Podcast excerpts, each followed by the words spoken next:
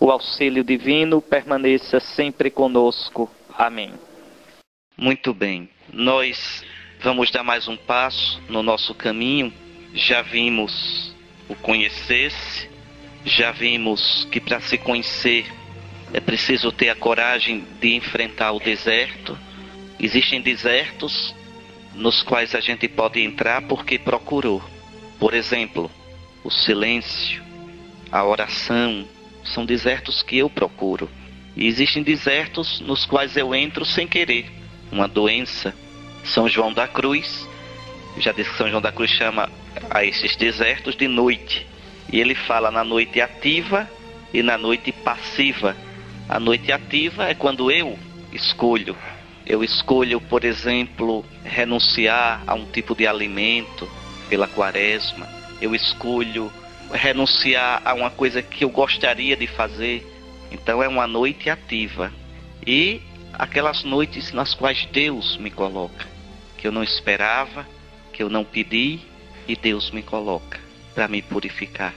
Então, caminho para conhecer-se no deserto.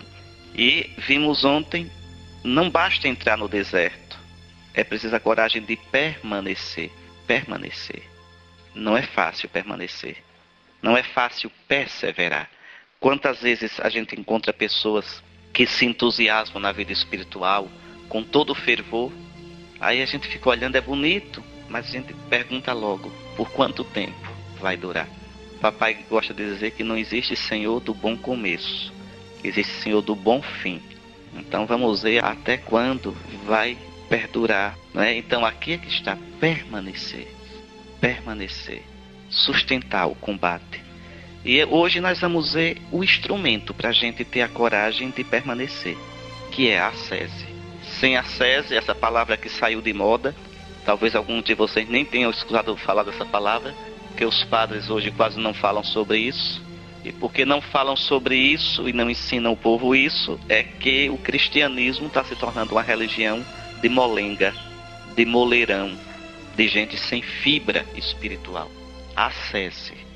Bom, o bispo Teófano, o recluso, era monge e fizeram coitado do bispo, tá vendo? Olha, era recluso e fizeram um bispo. Perguntou: Se sairmos de nós mesmos, o que encontraremos? E ele próprio respondeu: Encontramos Deus e o próximo. Observe que aqui parece haver uma contradição, mais para frente eu vou explicar.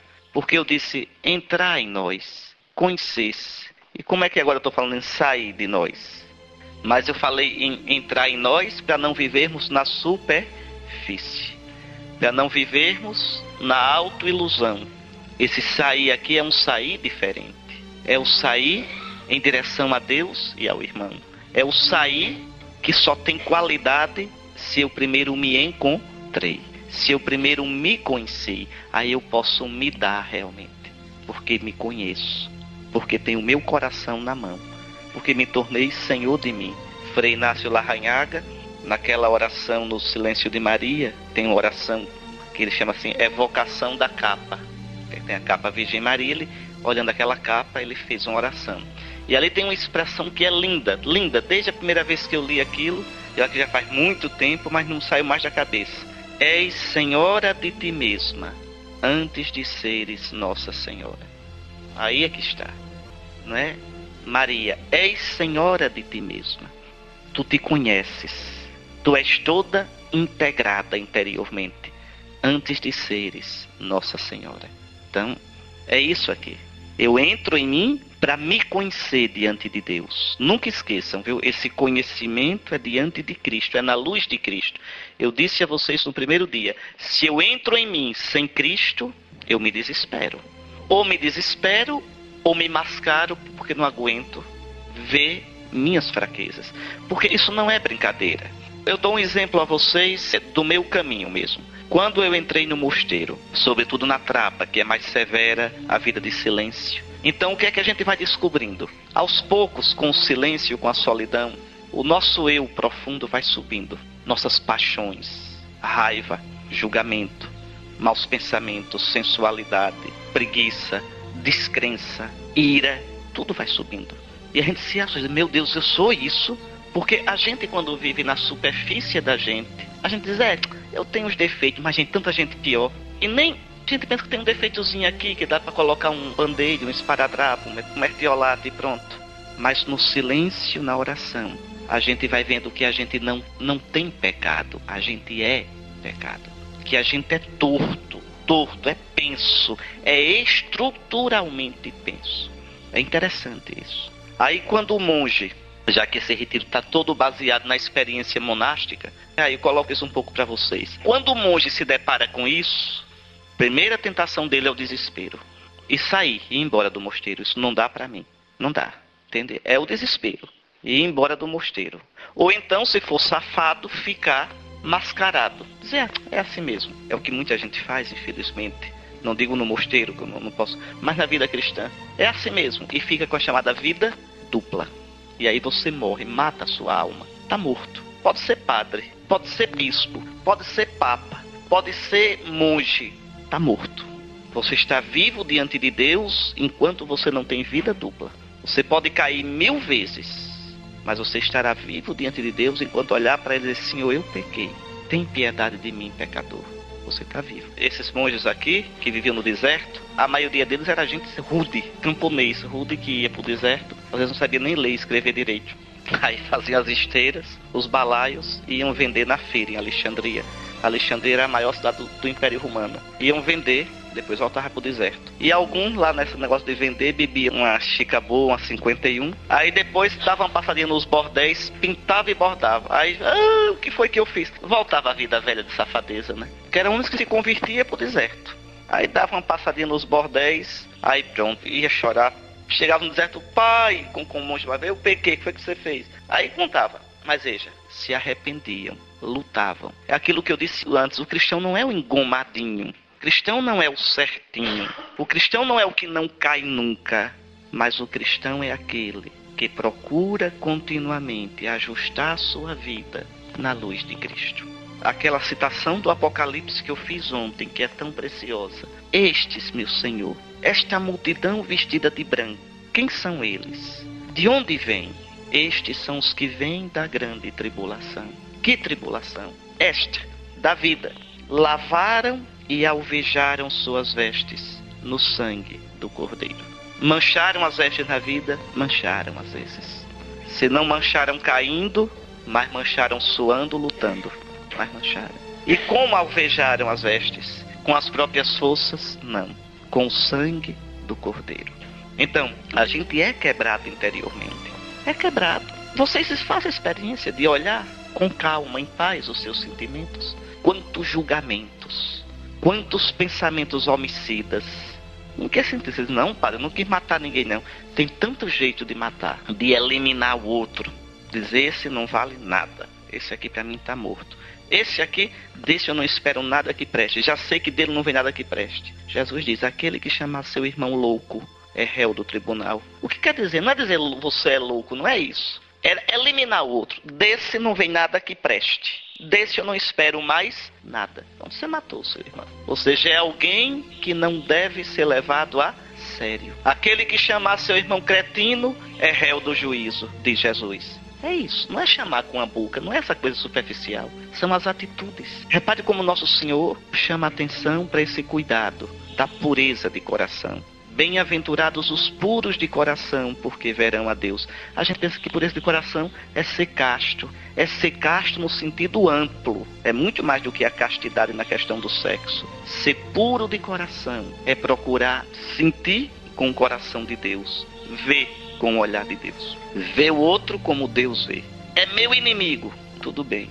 É inimigo de Deus? É filho de Deus. Procure deixar de ver o outro como você vê procure ver o outro como Deus é. Mas não presta, é ruim. Tudo bem, é ruim, mas Deus o ama. Então, quando eu vou purificando o meu coração, eu vejo Deus em tudo. Eu vejo Deus em todas as coisas, já aqui na terra. Por isso Jesus diz: Bem-aventurados os puros de coração, porque verão a Deus. Verão Deus em tudo, porque veem como Deus vê, sentem como Deus sente. Ah, mas isso não é assim. Isso exige uma ascese. Isso é um trabalho de uma vida todinha e requer perseverança. Então é sobre essa ascese A palavra ascese, eu vou explicar aqui na frente, quer dizer exercício. Asceses em grego, que deu origem à palavra atleta. É o que se exercita. Como vocês na academia não tem que se exercitar? Pronto. Só que hoje todo mundo malha o corpo, mas nunca vi tanta gente fora de forma na alma. Nós vivemos num mundo que malha o corpo. Agora, malhar a alma que é bom. Malhar o coração. As academias do corpo, da alma estão fechadas porque ninguém quer malhar. Vive na superficialidade. Então, se sairmos de nós, o que encontraremos? Encontraremos Deus e o próximo. Este é o verdadeiro motivo para aprendermos a nos descentrar. Porque a gente vive numa mentira. Todos nós. Olha, a, a, nossa luta é lutar contra essa mentira todo dia. Qual é a mentira? A mentira de que eu sou Deus. De que eu sou o centro do mundo. Pode olhar. Se eu perguntar a vocês o que vocês acham do Brasil, vocês têm uma opinião. É o que eu acho. O que vocês acham do Lula? Tem opinião. O que vocês acham da ONU? Tem uma opinião. O que vocês acham do seu vizinho? Ah, ele devia ser assim, assim. Tem opinião. O que vocês acham de Deus? Não, ele devia ter evitado aquele tsunami, ele devia ter evitado aquela. Ou seja, eu sou o centro. Eu sou a verdade. Tudo deveria girar ao redor do que eu acho. Aquele ali é muito quadrado. Sim, é quadrado em relação ao que você pensa. Aquele é muito redondo. É redondo em relação ao que você. Quer dizer, eu sou o centro. Eu sou a medida. Eu sou o eixo. Mas isso é doidice. E a gente que acha como Deus devia ser, como o mundo devia ser, a gente não é como a gente gostaria de ser. Porque não consegue. Tem tanta coisa na gente que a gente não queria, que a gente queria cortar, evitar, jogar fora e não consegue. Mas a gente tem a justa medida para todos os outros eu vinha, de onde era que eu vinha? Vinha de Fortaleza, um mês agora em junho. Eu tinha ido a Natal, fiz Natal, Fortaleza, Fortaleza Aracaju, e na minha poltrona vinha um casal. Vinha de uma festa de casamento, pelo que eu entendi da conversa, em Fortaleza. É bonito o casal, porque já era um casal idoso, vivia junto, o filho já criado. Mas interessante, eles estavam avaliando cada pessoa que estava na festa de casamento.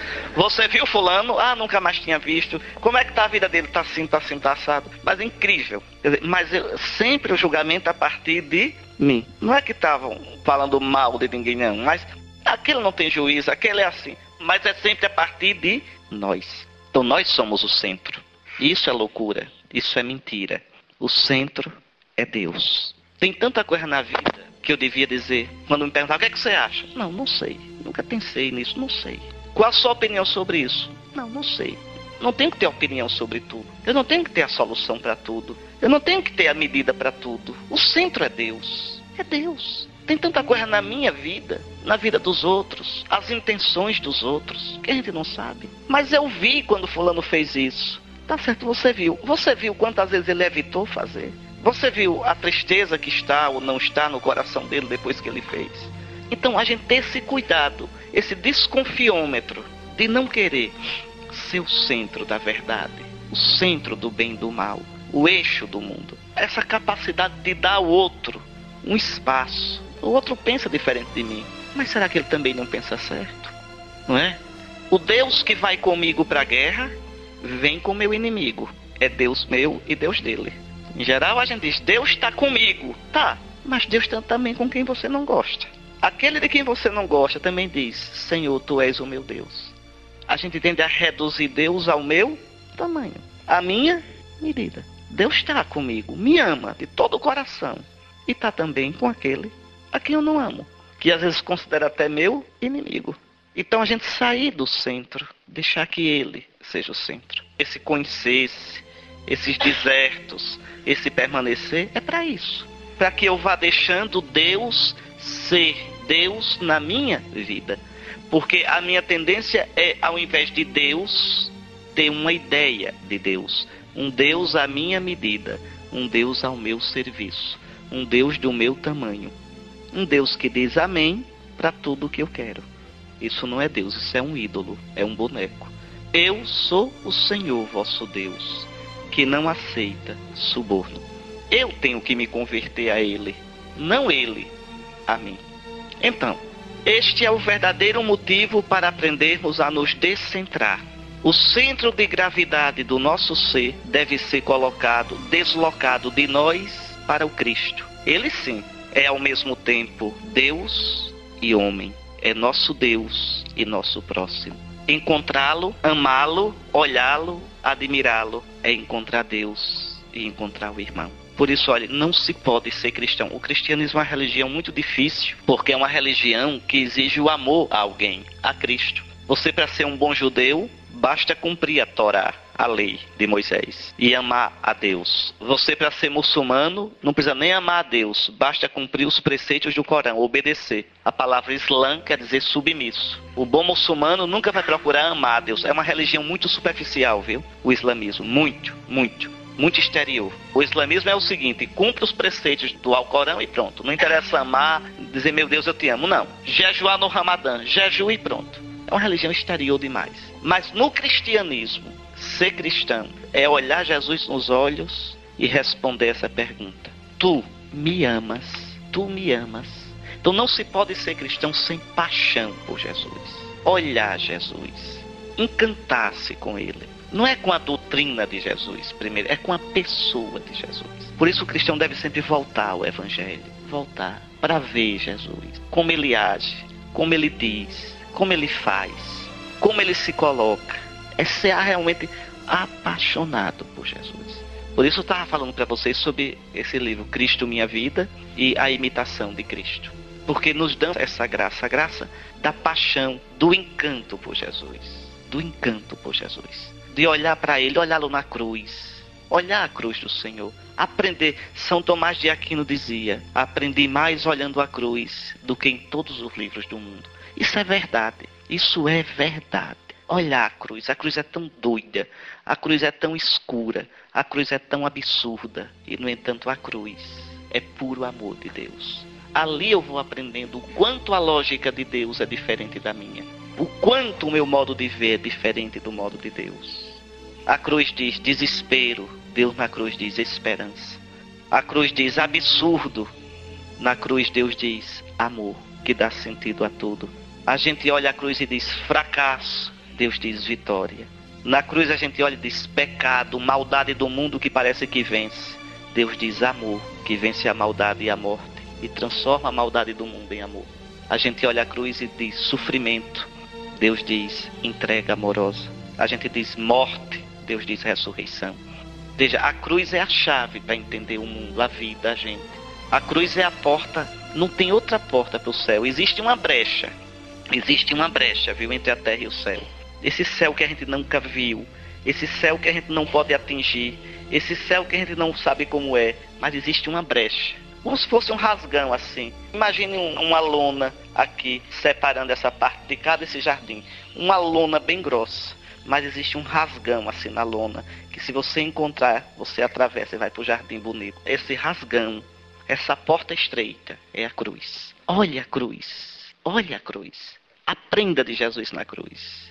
Se encante com Jesus. E você passa para o outro lado. E você já experimenta agora o que é o céu.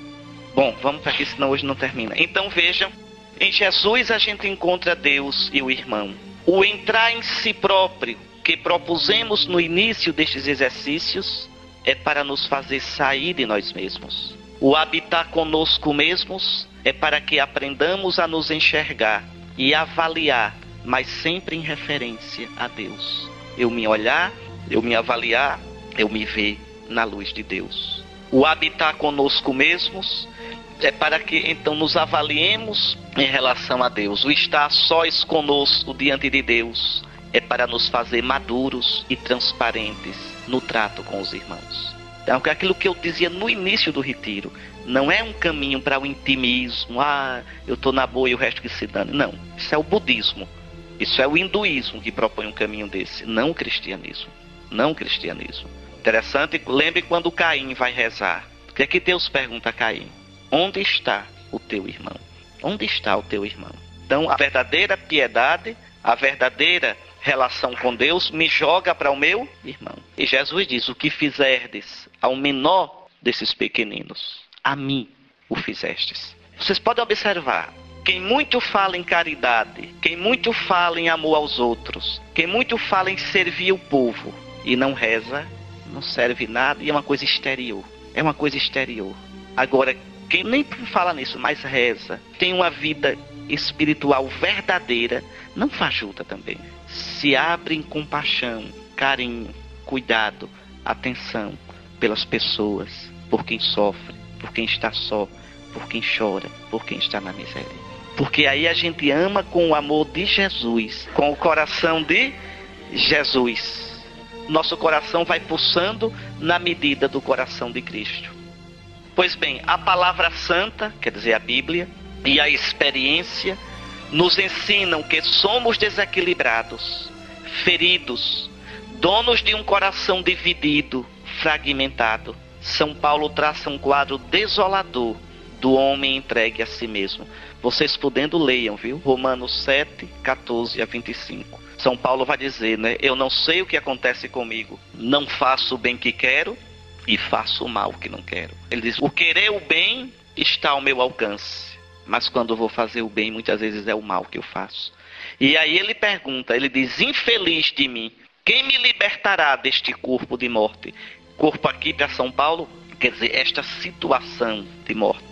Quem me libertará dessa humanidade ferida? E ele responde: Graças sejam dadas a Deus por Jesus Cristo, Senhor nosso. Isso mesmo, é Cristo, é Cristo Jesus, Senhor nosso, quem nos recompõe, quem nos restaura segundo Sua imagem bendita.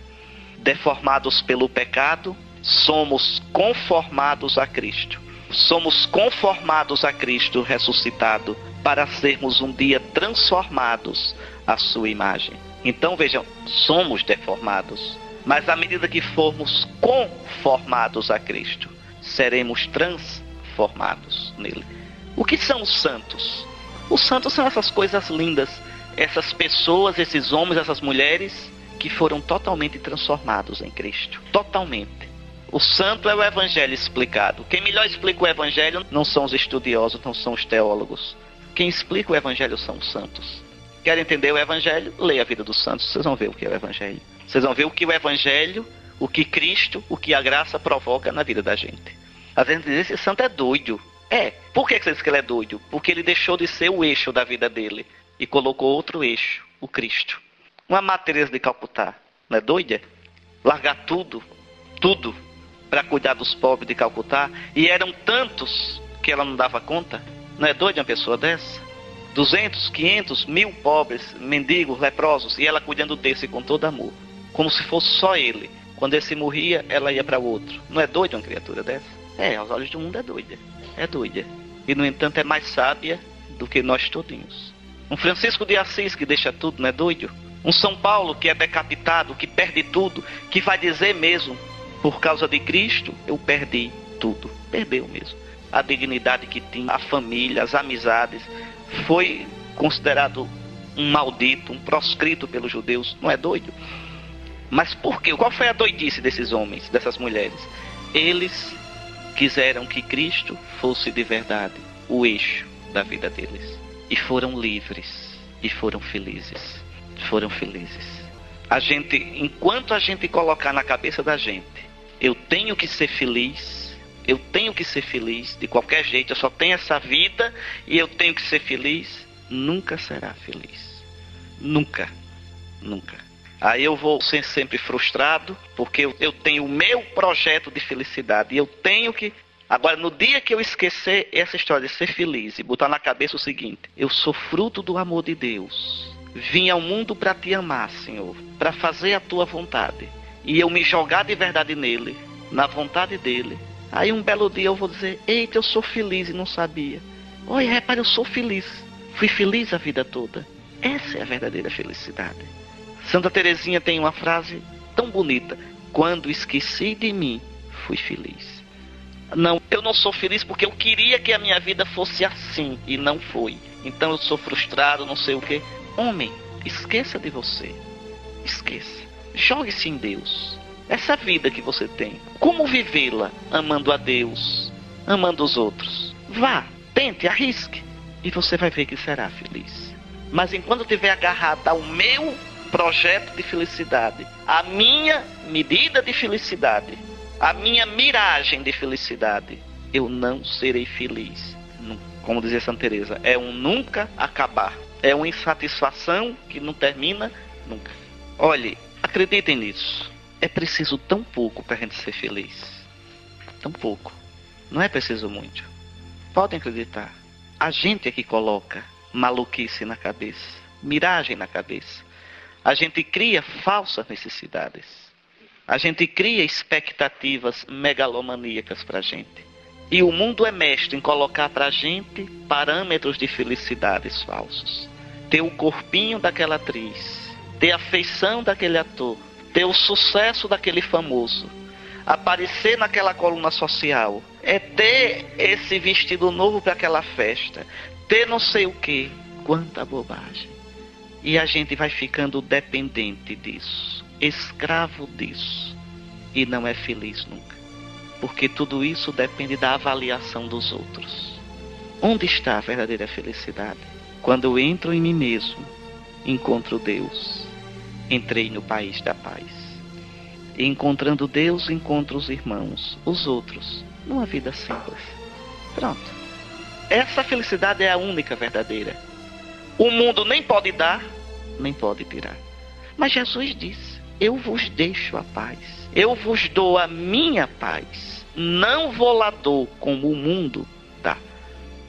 Mas para isso, repito, é preciso que a gente se deixe. Que a gente coloque o Senhor como o centro. E não a gente. E não a gente. Bom, vamos ver. É isso que São Paulo diz: que Jesus nos liberta Olha assim, assim como trouxemos a imagem do homem terrestre, esse homem quebrado, assim também, com a graça de Cristo, traremos a imagem do homem celeste, de Jesus, morto e ressuscitado. Este é o nosso destino, a nossa vocação desde toda a eternidade. Deus nos criou para isso, para a gente trazer em nós a imagem de Cristo morto e ressuscitado. Porque os que de antemão Deus conheceu, esses também predestinou a serem conformes à imagem do seu filho, a fim de ser ele o primogênito de muitos irmãos. Então Jesus é a nossa forma, Jesus é nosso modelo, é nosso protótipo. Não ser como Jesus é ser deformado. Não ser como Jesus é não chegar a ser gente de verdade. Esse é o paradoxo do ser humano. Eu só me encontro a mim saindo de mim. Eu só me encontro se eu me perder nele. Me perco nele e nele eu encontro tudo. São Francisco, veja um homem como São Francisco. Tendo Deus, tinha tudo. Mas para chegar a ter tudo, para chegar a ter Deus, foi preciso deixar tudo. Esse deixar tudo, no caso de vocês, não é deixar a família, a casa, o emprego, o dinheiro, não é isso. É deixar-se é o que Jesus disse no Evangelho domingo passado. Jesus disse assim: repare, vendei os vossos bens e dai esmola. O que ele queria dizer com isso? Não é que vocês vão vender o que vocês têm e vão dar tudo de esmola. Isso vocês não podem fazer. Mas ele quer dizer: relativizai os vossos bens. Não vos apegueis. Dai esmola. Quer dizer, colocai vossos bens a serviço dos outros. Bens aqui não é só dinheiro, casa, bem material, não. Vosso tempo, vossa inteligência, vossa criatividade, vosso poder, vosso sucesso. Quer dizer, não vivam só para vocês. Abram-se para os outros.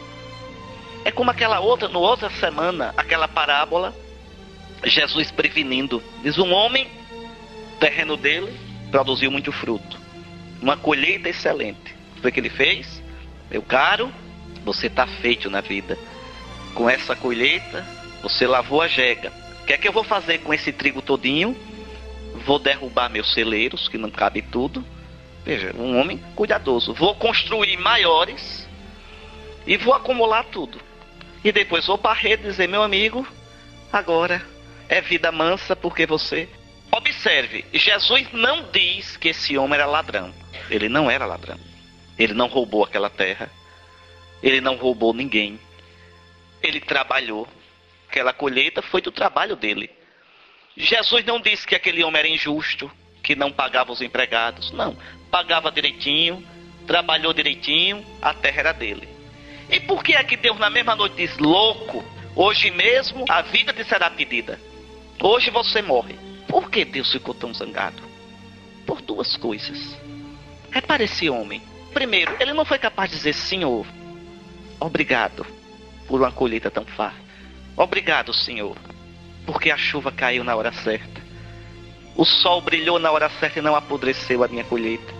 Obrigado, Senhor, pela terra que foi fecunda, pela praga que não veio. Obrigado pela saúde de estar vendo a colheita do que eu plantei. Não, não tem Deus ali. Esse homem não pensou, meu Deus, que colheita grande. Eu vou pegar um décimo, o dízimo da minha colheita e repartir com esses empregados meus que me ajudaram. Não. Não tem Deus e não tem os outros. Só tem eu. Eu. Pronto. Insensato. Hoje a vida te vai ser pedida. E o que tu juntaste para quem ficou, o Eclesiastes diz, é vaidade. Vai ficar para os outros que vão brigar, xingá-lo. Os filhos vão xingá-lo, brigando pelos bens, se comendo uns aos outros. Pronto. Então vejam. Aí o Eclesiastes é vaidade. Quer dizer, é ilusão. É pó que o vento leva.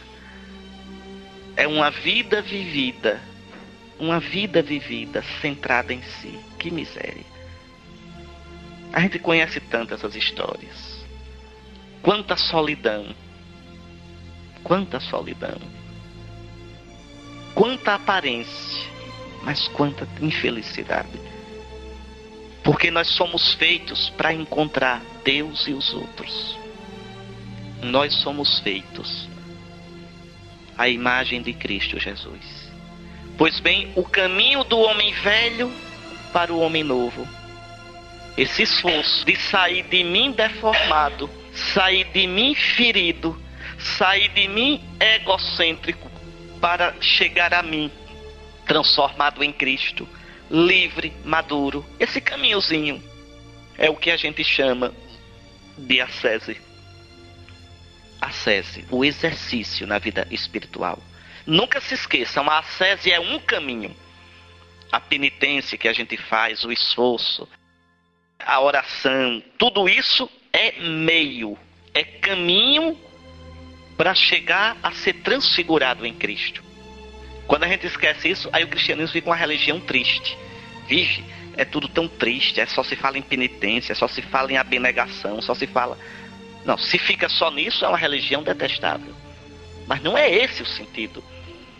A ascese, a renúncia, é para outro motivo, é para um motivo positivo, de alegria. É para que Cristo brilhe em mim.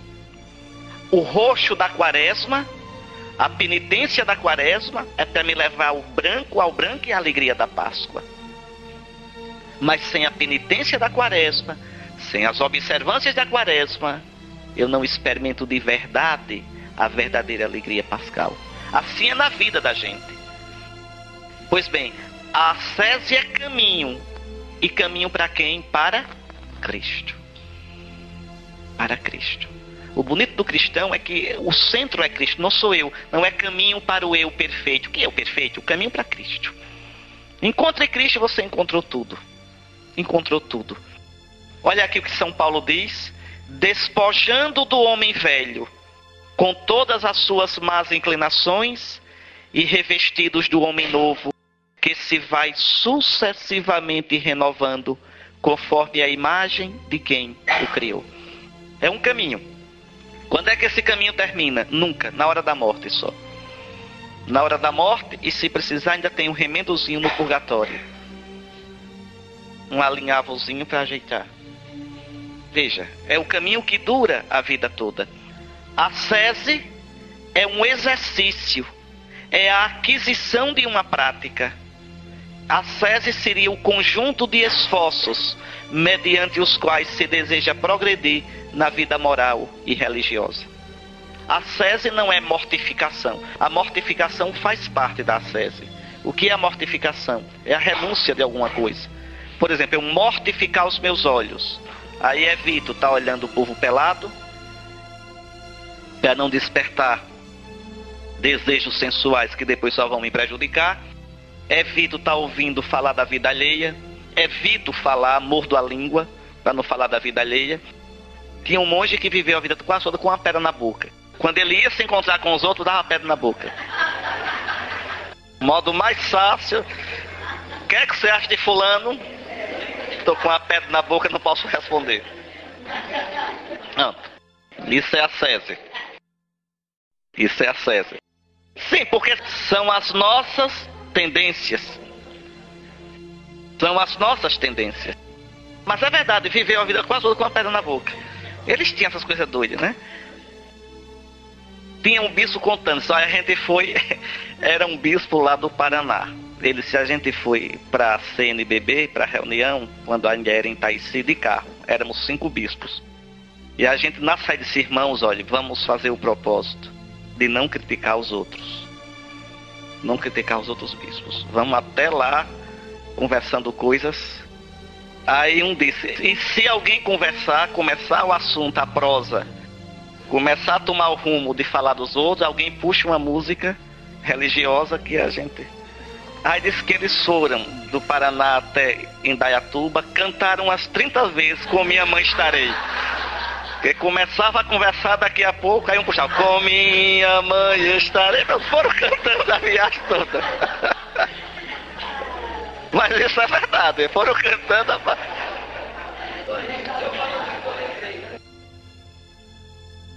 Então a mortificação faz parte da ascese. A ascese é o todo. Vou dar exemplo de ascese. Eu ser moderado no comer.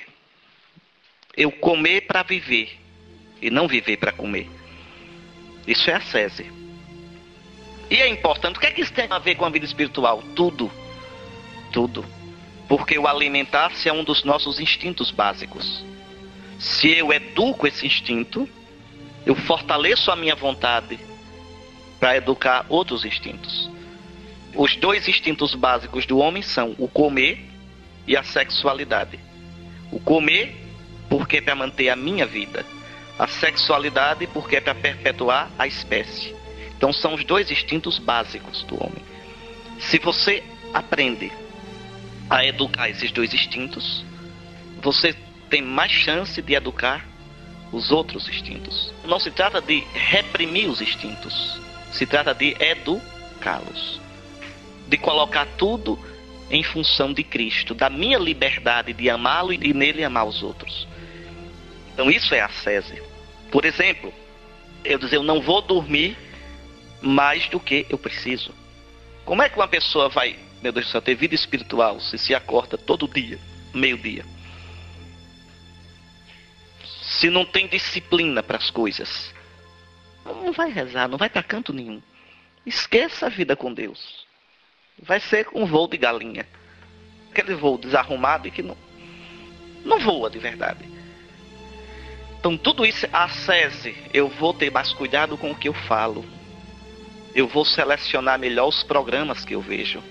Ah, mas não tem nada não. Claro que tem. Você enche a cabeça de besteira, de, de, de porcaria, de imagem, não serve para nada. Então, isso é a sese.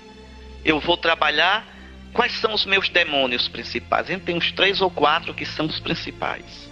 Um é irascível, outro é vaidoso, outro é difamador, outro é preguiçoso. Cada um sabe onde o calo aperta. Então, conhecendo esse demônio meu, começar a dizer, mas por que eu tenho isso? De onde é que vem esse demônio? Como é que ele se manifesta mais forte? E começar a combatê-lo. Né? Por exemplo, tem mania de falar da vida alheia. Então você imaginar as ocasiões em que você fala.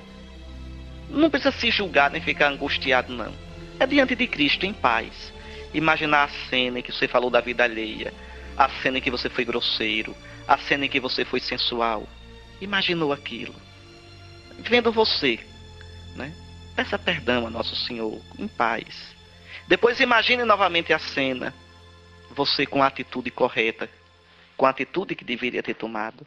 E diga: Senhor, ajuda-me nisso. Eu sozinho não posso, mas tudo posso naquele que me fortalece. Então, isso é a César. Esses exercícios. Faz parte da ascese a mortificação. O que é a mortificação? É a renúncia a alguma coisa que eu gosto que me satisfaz. E para que isso? Para quê? Para malhar minha vontade. Malhação. Malhação. É exercício localizado. É. Entende? Então é localizado. É esse aqui o meu, então é aqui que eu vou trabalhar. Não é assim que faz. Você quer trabalhar o quê? Os quadris. Pronto. Então você. Não é exercício localizado. Como a gente faz para o corpo, a gente faz para a alma. Para a alma. Então entende o que é a sese? A sese é o exercício. A mortificação faz parte da sese. Mas a sese é mais que a mortificação. Quanto mais a gente precisar de menos, mais a gente é livre. Agora vejam como é difícil né, no mundo de hoje. Porque o mundo de hoje quer levar você a precisar de mais. Se você ainda não usou aquele perfume, você não sabe o que está perdendo. Hoje, né, você está fora do mundo. Todo mundo usa. Você não usa. Pronto. A gente tem umas coisas interessantes. Repare, todo mundo começou. Uma vez até eu falei isso lá no livramento. Aí eu falei, mas o senhor não deixa nem isso em paz. Digo, deixa não. Todo mundo começou a usar chapéu para trás, aquele boné com. Aí todo mundo. Você perguntar por que tá usando? Não, é moda, todo mundo usa. Entende? Então nós somos assim. Quer dizer, eu tenho necessidade de entrar nisso para sentir que eu estou vivendo, que eu estou no mundo. Eu dependo dessas coisas. Dependo dessas coisas. São necessidades falsas que me escravizam. São muletas para eu ser feliz. Por que é que os padres usam ou deveriam usar roupa preta? Para lembrar isso, eu desisti de escolher. Preto é não cor. Eu não perco um minuto pensando em combinar nada com nada. Nada com nada. Com essa batina eu vou na favela e vou lá falar com o governador. Com essa mesminha, nem me troco. Nada com nada. Quer dizer, eu morri para o mundo. Para esse mundo superficial. E o mundo morreu para mim. É isso que quer dizer. É isso. Eu fui fazer uma palestra no Colégio Marista uma vez, a menina disse: Por que é que o senhor usa preto se o senhor é mensageiro da paz? Eu disse: Eu não sou mensageiro da paz, minha filha, nunca fui. Eu sou mensageiro de Cristo. Se Cristo me mandar fazer paz, eu faço. E se mandar fazer guerra, eu faço. Meu compromisso é com Cristo. Nele está a minha paz. Não existe paz sem Ele. Então é esse o sentido. O sentido de a gente dizer eu renuncio à superficialidade, eu renuncio à banalidade, eu renuncio a me preocupar com essas coisas fúteis. Mas não é por falta de amor à vida. É porque a vida é bonita demais e preciosa demais para a gente gastar com besteira. Entendam isso. Né? O Padre Zezinho tem uma música para Santa Clara.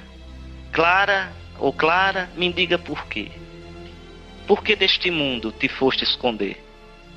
Tu eras bonita, de classe maior, teu pai era nobre, patrão e senhor. Aí ela diz assim: Eu era bonita, tranquila e feliz, e fui me esconder no mosteiro de Assis. Será que esta vida é viver e morrer? Será que essa vida é só isso? Será que esta vida é viver e morrer? cheia de futilidade. Um dia, porém, eu parti, fui viver, viver de verdade. Então aqui, aqui é que está a questão. Quando a gente deixa por Cristo, não é por ódio à vida, não é por ódio ao mundo, no que o mundo tem de bonito. Por que, é que vocês estão aqui? Por que, é que estão aqui? Porque querem viver de verdade. Porque estão procurando uma vida melhor, no sentido positivo da palavra. Porque não querem se conformar com a banalidade, com a vida superficial. E o mundo nos convida para isso o tempo todo. Minha gente, é uma coisa que a mim me angustia muito. Porque nossos antepassados tinham tanto, tanto menos do que nós. E eram mais felizes e equilibrados. Porque nossos antepassados nem de longe sonhavam no bem-estar que nós temos e eram mais centrados, sabiam suportar melhor o sofrimento, sabiam ter paz diante da provação. Por quê? Hein? Vejam, eu ainda alcancei pequenininho, a Rosinha fazendo renda, é renda, né? Pronto, sentadinha ainda alcancei, ainda vi algumas vezes, né? Ali com os era monja e não sabia. Era monja, não fazia seja nem balaio, fazia renda. Sentadinha ali e cantando o ofício Nossa Senhora de Cor, o dia todinho. Veja, ela não sabia, mas aquilo era oração contemplativa. As mãos ocupadas e a mente e o coração livre. Pensando em quê? Nas coisas do céu. Vejam, por que esse povo tinha essa sabedoria? Ela não precisava de televisão, nem de internet, nem de muito divertimento. E pergunta, a senhora é feliz? Oxe, não quero outra vida. Pois é, mas vocês vejam a sabedoria que os antigos tinham. Então, essas renúncias que a gente propõe aqui não é por ódio à vida. O cristianismo não é uma religião triste nem inimiga da felicidade ou da vida. Ou como diz aquele jornalista boboco Fernando Rodrigues, que assina a Folha de São Paulo, que o cristianismo é uma religião que vive às custas de desenvolver o complexo de culpa nas pessoas. O pecado, o pecado. Não, não é isso. Não é isso. Pelo contrário, o cristianismo quer que você descubra o que você é, sem se mascarar. E que assim como você é, é amado e chamado a crescer. Então, olhe, é interessante observar que por trás do convite à sese está uma imagem humana positiva. Podemos trabalhar nossa natureza, aprimorá-la não estamos entregues irremediavelmente às nossas aptidões ou às lacunas de nossa formação.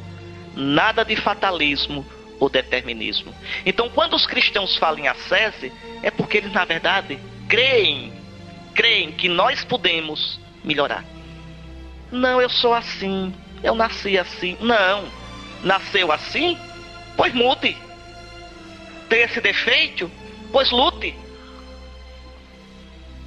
Lute, não se entregue. Não se entregue. Veja hoje, os pais não sabem mais isso. Como os pais não têm mais referência em Cristo, vejam que coisa séria. Quando a gente é cristão de verdade, a gente sabe que o homem perfeito é Cristo. Que a verdade do homem está em Cristo. Então eu tenho um modelo de ser humano, Cristo. O que Cristo pede, o que Cristo diz que é verdade, o que Cristo diz que é correto. E aí educo os meus filhos, exijo dos meus filhos, corrijo meus filhos, castigo meus filhos para que eles sejam o castigo. O castigo, fique de castigo, uma palmada, é a sese. É a sese. Para quê? Para que eles tenham a forma de Cristo. Como hoje a nossa sociedade as pessoas perderam Cristo de vista. Então não tem mais um modelo de ser humano. Se eu não tenho uma forma, um modelo, eu não formo. Se criam tudo aí, sem limite, sem um projeto de existência humana. Vejam. E aí a gente destrói a pessoa. Destrói. Nós todos precisamos ser formados porque nascemos deformados pelo pecado. Então, na verdade, formar é um ato positivo de dizer eu creio que você pode ser mais do que isso. Eu creio que você pode dar o melhor de você. Eu creio que você pode se superar. É o que Deus faz conosco. Deus nunca desculpa. Deus perdoa. Não desculpa. Desculpar é não, você não fez não, viu? Fez. Mas não, não fez não. Esqueça, deixe pra lá. Isso não é educativo. Educativo é dizer, você fez, você errou. Mas você pode se arrepender e corrigir isso aí. Não faça mais. Você pode ser melhor do que isso. É assim que Deus nos trata. Treine, lute para ser melhor. Treine, lute contra o seu pecado. É o que Deus diz: ama o pecador e odeia o pecado. Pois bem, Olha o que diz o abade Zacarias: quem se aplica com esforço a tudo o que faz é um monge, quer dizer, é um cristão. Pois sem trabalho, né, sem a sese, ninguém pode possuir a Deus. Entendam. Ah, mas sem acesso nenhum eu já experimento, meu Deus. Mentira. Você experimenta seu próprio sentimento, sua imagem falsa de Deus. Não é o Deus verdadeiro. Sua espiritualidade é falsa. É de sentimento, é de confete, é de confeito, não tem consistência. Entende? Tá aqui, amanhã deixa isso aqui, vai para outro lugar. No primeiro trio elétrico que passar, você vai atrás. Né? Os trios elétricos da vida. Você não tem consistência. Mentira. O conhecimento de Deus exige exercício, é difícil. Existem épocas na vida da gente em que Deus se esconde. Vocês querem um bom livro para entender isso? Um livro gostoso de ler? Mostra-me teu rosto, do Frei Inácio Larranhaga. Muitos de vocês conhecem. É um livro que vocês deviam ler mais de uma vez. Eu li aquele livro umas cinco ou seis vezes na minha vida. Primeira vez que eu li aquele livro foi em 1975. Faz tempo. Aí eu me lembro, eu fui até me confessar, em 78, estava em Marcel, fui me confessar com o padre Rubião. E tinha levado o livro porque eu estava lendo lá na igreja do Rosário, né? Sabe, o padre Rubião era padre no Rosário. Aí o padre Rubião pegou assim o livro e disse: Meu filho está lendo esse livro. E você está entendendo isso? Eu digo: Tô, padre. Era um livro recém-saído e eu, pirralhozinho, está entendendo isso? Tô, padre. Lê esse livro. Mostra-me teu rosto. É das Paulinas, Inácio Larranhaga. Foi um livro escrito em 74, 75, por aí. Hoje ainda é um livro atual, atualíssimo. Ele é um livro muito importante porque nos explica o caminho da vida espiritual. Os momentos de dificuldade, de secura, de aridez, de escuridão e aí é que está. O nosso mal é que nessas horas a gente foge. Foge da sese. Foge do deserto. E aí ninguém constrói nada. Pois bem, vamos para frente. Esta luta sempre esteve presente na tradição cristã. Nosso mundo, tão condescendente com o egoísmo e o domínio dos sentidos, certamente vê com reservas qualquer processo ascético. E infelizmente os padres, os padres e os religiosos estão nessa, infelizmente. Às vezes não incentivam ao povo, não ensinam ao povo o caminho do exercício espiritual. Não, precisa não, para que isso? Para se converter para mudar de vida, para ter uma vida santa, para ter uma vida reta, para não ter vida dupla. Porque senão todos nós teremos. Ninguém está livre. Né? Como um padre que me perguntou ainda semana passada, o do Henrique ainda hoje tem sentido na Salve Rainha dizer nesse vale de lágrimas, nesse exílio? Eu digo, tem, é para dizer. Você quer mais exílio e vale de lágrimas do que essa bagunça que tá no mundo de hoje? Está achando pouco. Entende? Crack não é vale de lágrima, não. Essa imoralidade, essa destruição da família, essa descrença, essa falta de sentido no mundo, falta de autoconhecimento.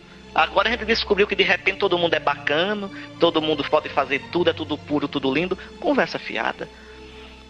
Conversa fiada. Então a gente precisa sim de conversão. A gente é quebrado sim. Então vejam, são Paulo já dizia, olhe, comparava a vida cristã com o exercício dos atletas. Não sabeis que aqueles que correm no estádio, correm todos, mas um só ganha o prêmio? Correi de maneira a consegui-lo. Os atletas se abstêm de tudo, eles para ganhar uma coroa perecível, nós para ganhar uma coroa imperecível. Trato duramente o meu corpo, corpo quer dizer a minha vida toda, minha existência, e o reduzo à servidão que servidão é essa? Minha vida tem que estar debaixo do serviço de Cristo. Aí eu sou feliz. Aí eu sou livre. Deixa eu correr um pouquinho aqui, viu? Eu quero. Não tem muita coisa. Pela sese, o cristão abre-se para Deus e entra num estado de paz. Aquilo que os gregos chamam de apáteia ou apateia, a pureza de coração, aquele estado de clareza e pureza interior, de amor como abertura para Deus, tendo as atitudes de Cristo. É verdade. Aí sim, aí se abre. A gente começa a ver como Jesus via, a sentir como Jesus sentia, a ter as atitudes de Jesus. Mas só depois dessa, dessa. É uma luta interior. Eu me lembro na trapa, o irmão Barnabé, já velhinho. Irmão Barnabé parecia uma criança. Era uma graça, irmão Barnabé. Uma graça. Um homem manso, delicado. Eu me lembro, eu passei um tempo fazendo um tratamento dentário em Curitiba. E quando eu voltava já era tarde. Eu, eu fiz uma cirurgia grande aqui em cima. Teve que rasgar aqui em cima para ir lá na raiz do dente. E eu tinha que ir toda semana a Curitiba para fazer o controle.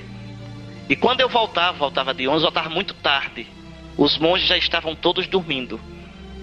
Né? Então já trazia a chave. Pois todas as vezes que eu voltava, irmão Barnabé estava me esperando. Já velhinho ele. E já tínhamos rezadas completas. E depois de completas é proibido falar. Na trapa não se fala nunca. Mas depois de completas é que não se fala mesmo, nem por gesto se fala.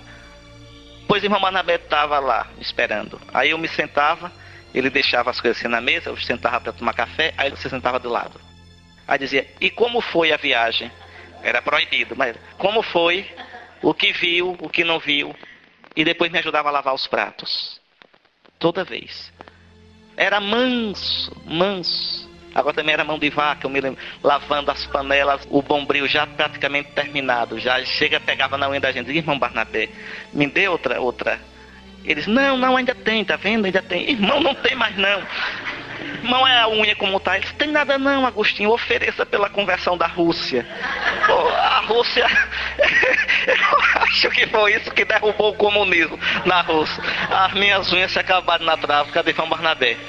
Mas interessante, por que, é que eu estou dizendo isso? É que um dia eu conversando com o prior da trapa, Padre Estevão, ele me disse, esse irmão, eu falando sobre isso, sobre irmão Barnabé. Esse irmão é porque o Senhor não conhecia o irmão Barnabé quando era novo. Era explosivo de partir para cima de um e arrancar a cabeça. O que fez esse homem manso? Esse homem que parecia um cordeiro? Ah, César. Ah, César. Um homem que transparecia a doçura, a bondade de Cristo. Irmão Barnabé, livre do irmão Barnabé. Irmão Barnabé, transfigurado em Cristo Jesus. Feliz, livre, realizado, espalhando a felicidade de vez. Aí está o reino de Deus. O reino de Deus é isso. A gente fica, as estruturas, as estruturas daqui. Se eu não cuidar das daqui, não adianta falar nas outras. Aqui, aqui. O reino de Deus está dentro de vós. E se estiver dentro de cada um, está no meio de nós. E se torna lindo para o mundo. Se não é só conversa fiada. Por que é que hoje se fala tanto em reino de Deus, as estruturas do reino, esse jornalzinho domingo, essa liturgia diária? Porque o reino de Deus, as estruturas, a gente não vê isso, nem na igreja, nem em canto nenhum. Nossas comunidades são chatas, a arenga velha comendo, briga por causa de cargo, por causa de poder, por causa disso. Porque falta o conhecimento de Jesus, porque falta a conversão, porque falta a oração, porque falta a prática da virtude, porque falta a doçura que vem de nosso Senhor. Sem isso, tudo é conversa fiada para boi dormir. Tá certo? Pois bem, Olha aqui, o abade João Cassiano dizia: para alcançar a pureza de coração e o amor, é necessário que façamos tudo quanto realizamos por meio de obras ascéticas, pois elas são os instrumentos que podem libertar nosso coração de todas as paixões prejudiciais que nos atrapalham no progresso para a plenitude do amor. Assim, nós praticamos o jejum, as vigílias noturnas, o recolhimento, a meditação das Sagradas Escrituras, por almejarmos a pureza de coração que consiste no amor.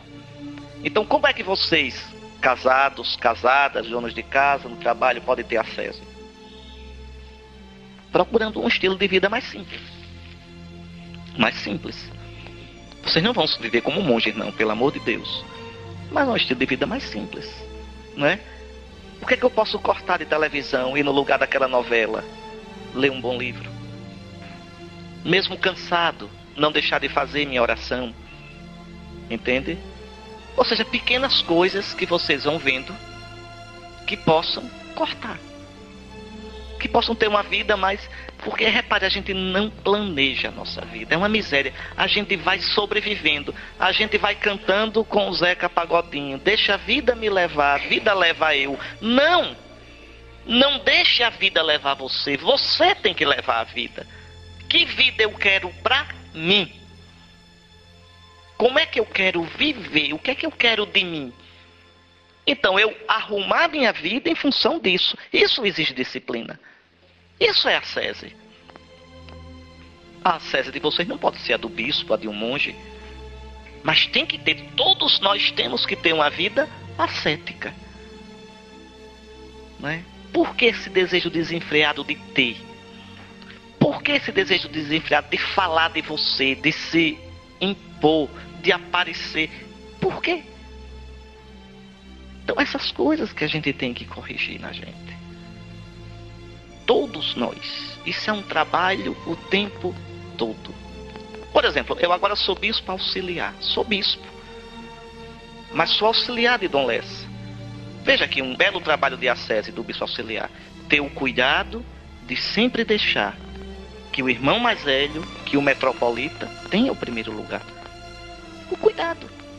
A delicadeza Aí chega um padre, Dom Henrique, eu queria que o senhor fosse consagrar a igreja da minha paróquia. Primeiro chame o arcebispo. Se ele não puder, eu vou. Não é política de boa vizinhança. É a sese. Eu gostaria de ir? Gostaria. Mas tem meu irmão, mais velho. Meu irmão que é o metropolita. Por que tem que ser eu? Por que eu tenho que ter o primeiro lugar? Dê para ele. É a sese. Estou dando exemplos para você. Todos nós, na nossa vida, todos nós, temos que viver essa dimensão da sese. Né? Não primeiro eu, não o que eu gosto sempre. Saber dar a vez, saber silenciar. Às vezes gostaria de pegar e, né? Ontem mesmo, o André estava comigo, ele viu. Ontem eu estava com febre à noite lá no interior. A missa terminou e o padre foi falar. Falou uns 20 minutos aquele padre, não foi?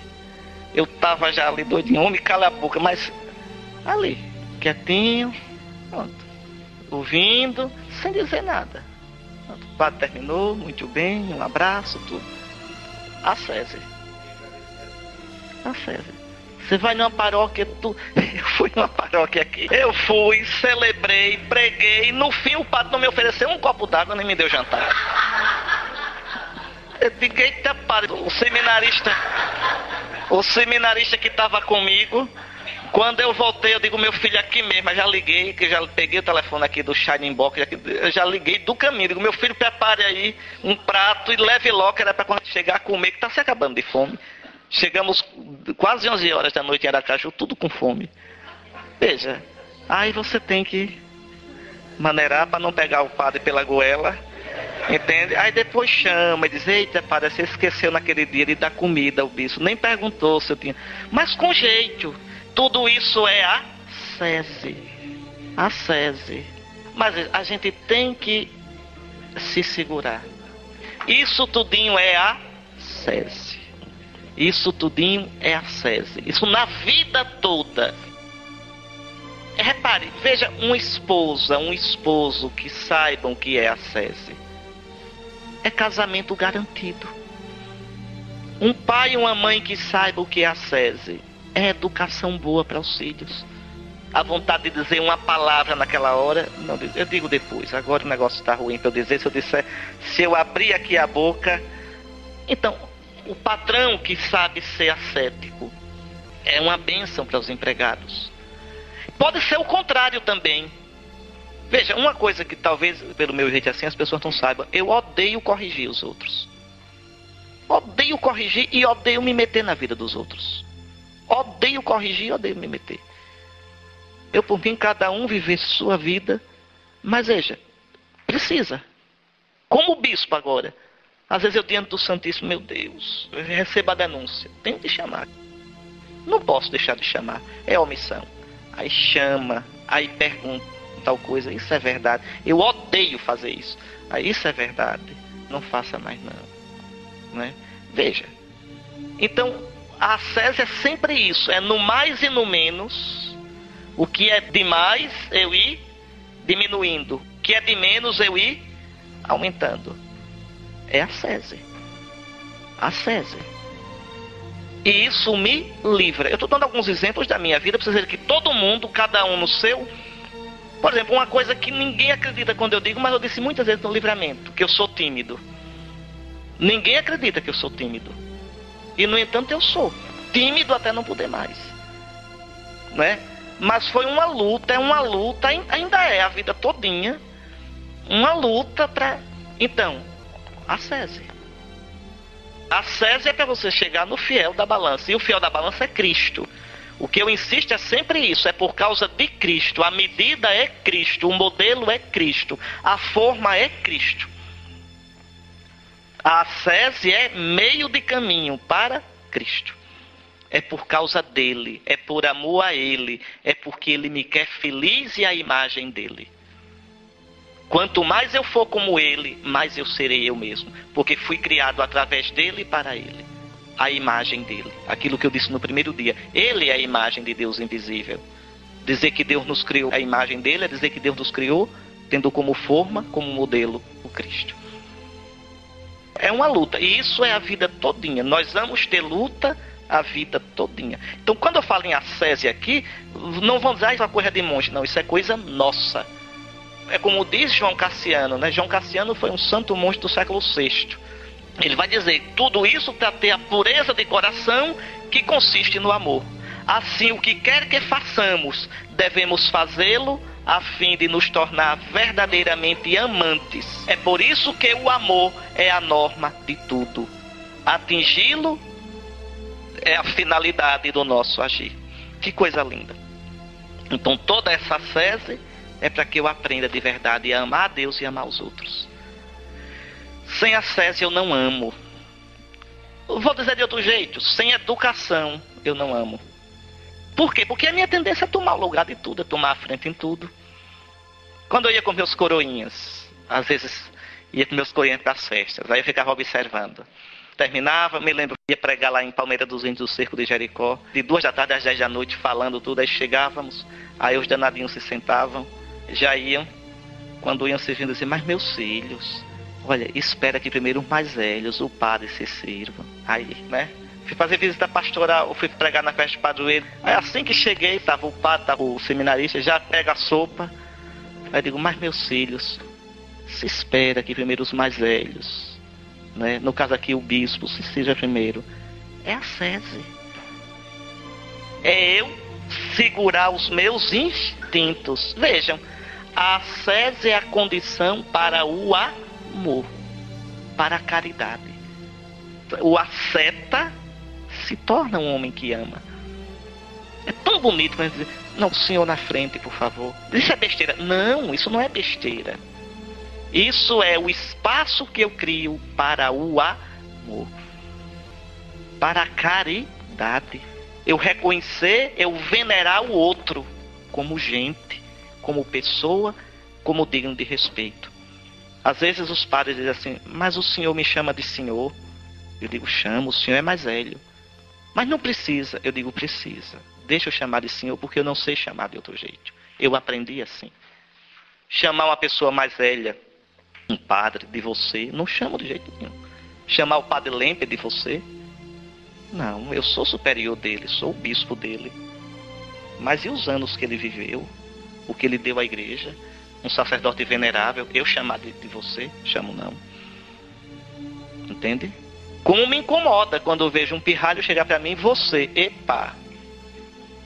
Entende? Não é porque faça questão disso. É porque esse é o espaço para caridade, para o amor. Eu reconhecer a dignidade do outro. Isso é acesso. Compreende? Quer dizer, a gente aprender a se disciplinar. Então, a finalidade da ascese é a aquisição do amor, é parecer com Jesus. Agora vocês leiam depois esse resto todinho, que está muito comprido, viu? Leiam aqui, eu coloquei aqui as práticas ascéticas um pouquinho. Expliquei, vejam, só uma coisa bem prática nesse número 4. É importante a gente, quando for na nossa vida ascética, quando for se confessar, era muito bom que vocês não vivessem trocando de confessor. Era muito bom que vocês escolhessem um padre para confessar vocês. Por que um? Porque aí ele conhece um pouco você. Porque uma coisa é a confissão. Na confissão eu coloco meus pecados, o padre ouve, dá um pequeno conselho, uma penitência e absolvição. Isso é a confissão.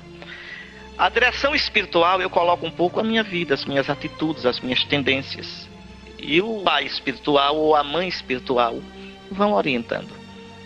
Então, se vocês conseguirem, né, alguém para ser pai ou mãe espiritual, pode ser um padre ou um leigo, agora de cabeça, que tem o senso das coisas de Deus e maturidade, não doido.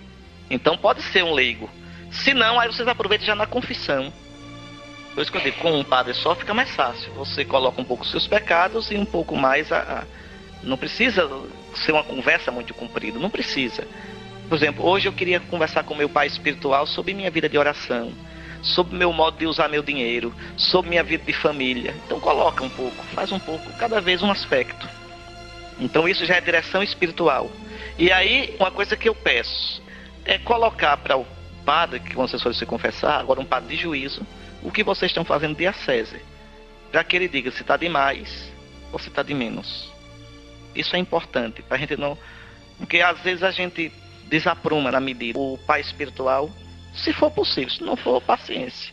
Façam, procurando ter bom senso. Por isso que eu coloquei aqui algumas coisas, né? Que às vezes fazem umas promessas, umas coisas tão doidas, umas acessos tão doidas. Não. Acesso não deve ser coisa exótica. Existia muitos desses monges que caíam em coisas exóticas. Por exemplo, os estudistas que viviam a vida todinha trepado numa coluna. Era São Simão estudista, viveu a vida todinha trepado numa coluna todinha. Dormia tudo trepado na coluna. São excessos. Excessos. Uma abadesa, esqueci o nome dela agora, que viveu a vida toda trancada, mandou fechar tudo sem janela, sem nada. Então são excessos. Às vezes a gente pode ter excessos. Às vezes até arruinar a saúde. Às vezes ficar com ideia fixa em alguma coisa. Então, aqui se requer o bom senso. Se não tiverem um diretor espiritual, tenham pelo menos essa coisa tão santa. Bom Tá certo? Pronto. O resto dá para vocês lerem sozinhos tranquilamente. Agora veja, um pouquinho de acese, viu? Eu volto a insistir. Um pouco de silêncio. Eu sei que não é fácil, sobretudo porque essa casa é muito fechada. Eu vou para minha casa e faço. Agora vocês, então, eu recomendo isso. Agora eu pedia isso só pela caridade para com os outros. Quem estiver subindo pelas paredes que não pode ficar calado, vem aqui para perto do rio, aqui para fora, porque o irmão também está querendo fazer um retiro mais. Tá certo? Só essa recomendação mesmo. Até a tarde, se Deus quiser, viu? O nosso auxílio está no nome do